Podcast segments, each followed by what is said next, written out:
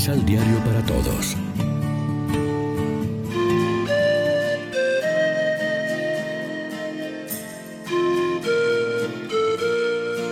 Primera lectura. Saúl quería matar a David, del primer libro de Samuel.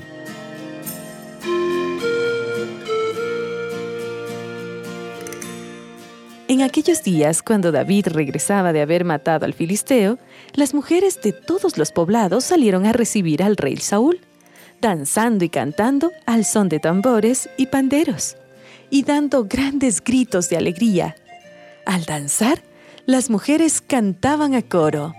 Mató Saúl a mil, pero David a diez mil. A Saúl le cayeron muy mal esas palabras y se enojó muchísimo y comentó, a David le atribuyen diez mil y a mí tan solo mil. Lo único que le falta es ser rey. Desde entonces, Saúl miraba a David con rencor. Un día Saúl comunicó a su hijo Jonathan y a sus servidores que había decidido matar a David. Pero Jonathan quería mucho a David, y éste le dijo, Mi padre Saúl trata de matarte.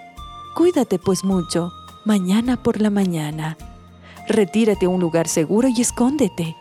Yo saldré con mi padre por el campo donde tú estés y le hablaré de ti. Veré qué piensa y te lo avisaré. Habló entonces Jonathan a su padre en favor de David y le dijo, No hagas daño, Señor mío, a tu siervo David, pues él no te ha hecho ningún mal, sino grandes servicios. Arriesgó su vida para matar al filisteo, con el cual el Señor dio una gran victoria a todo Israel. Tú mismo lo viste y te alegraste. ¿Por qué pues quieres hacerte reo de sangre inocente, matando a David sin motivo? Al oír esto, se aplacó Saúl y dijo, Juro por Dios que David no morirá.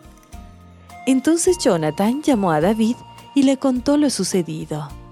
Luego lo condujo ante Saúl y David continuó a su servicio como antes. Palabra de Dios.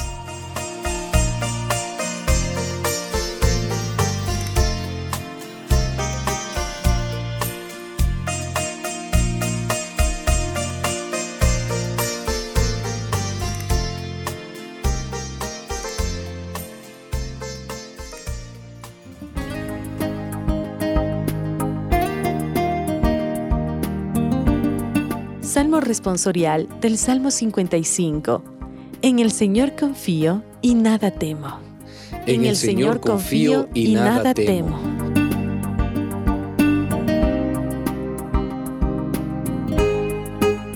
Tenme piedad, Señor, porque me acosan, me persiguen y atacan todo el día. Me pisan sin cesar mis enemigos, innumerables son los que me hostigan. En, el, Señor confío y nada temo. Toma en cuenta, Señor, todos mis pasos y recoge mis lágrimas, que cuando yo te invoque el enemigo se bata en retirada. En, el, Señor confío y nada temo. Yo sé bien que el Señor está conmigo, por eso en Dios cuya promesa alabo sin temor me confío. ¿Qué hombre ha de poder causarme daño? En, el, Señor confío y nada temo.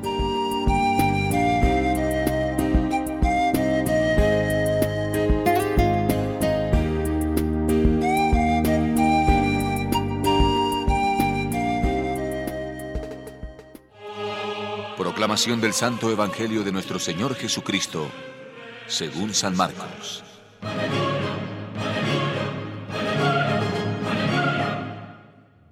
Jesús se retiró con sus discípulos a orillas del lago, y muchos galileos lo siguieron.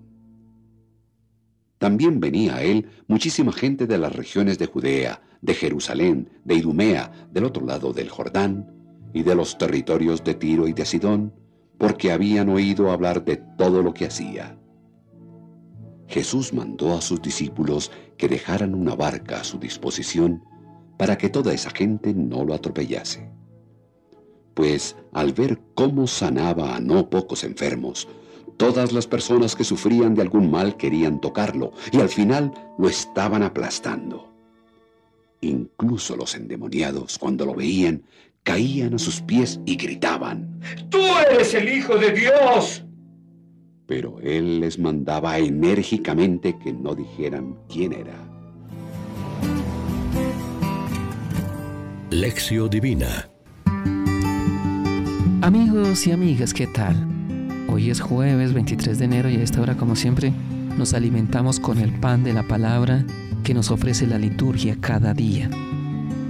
Después de las cinco escenas conflictivas con los fariseos, el pasaje de hoy es una página más pacífica, un resumen de lo que hasta aquí había realizado Jesús en Galilea.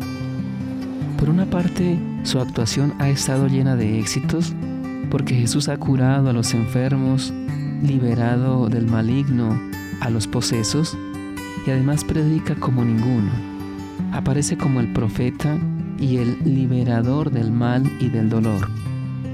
Nada extraño lo que leemos hoy.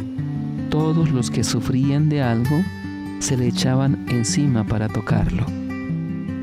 Pero a la vez se ve rodeado de rencillas y controversias por parte de unos enemigos, los fariseos y los letrados, que más tarde acabarán con él.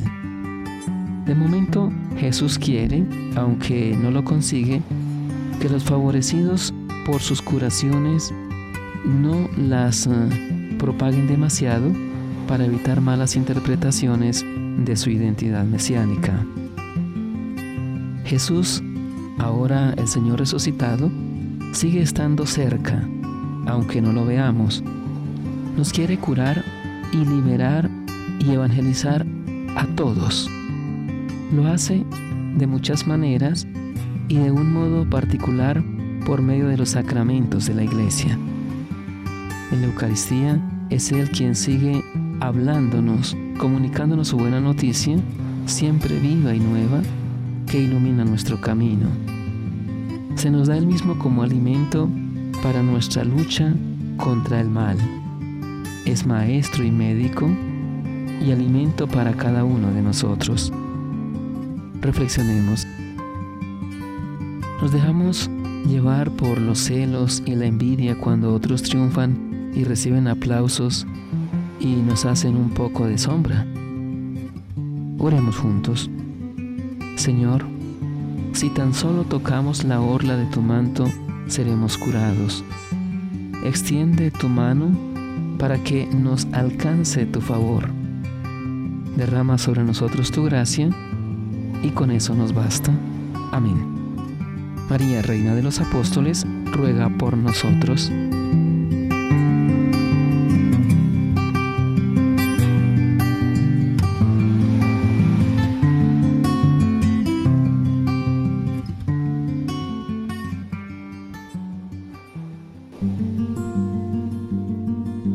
Complementa los ocho pasos de la Alexio Divina adquiriendo el emisal Pan de la Palabra en Librería San Pablo o distribuidores.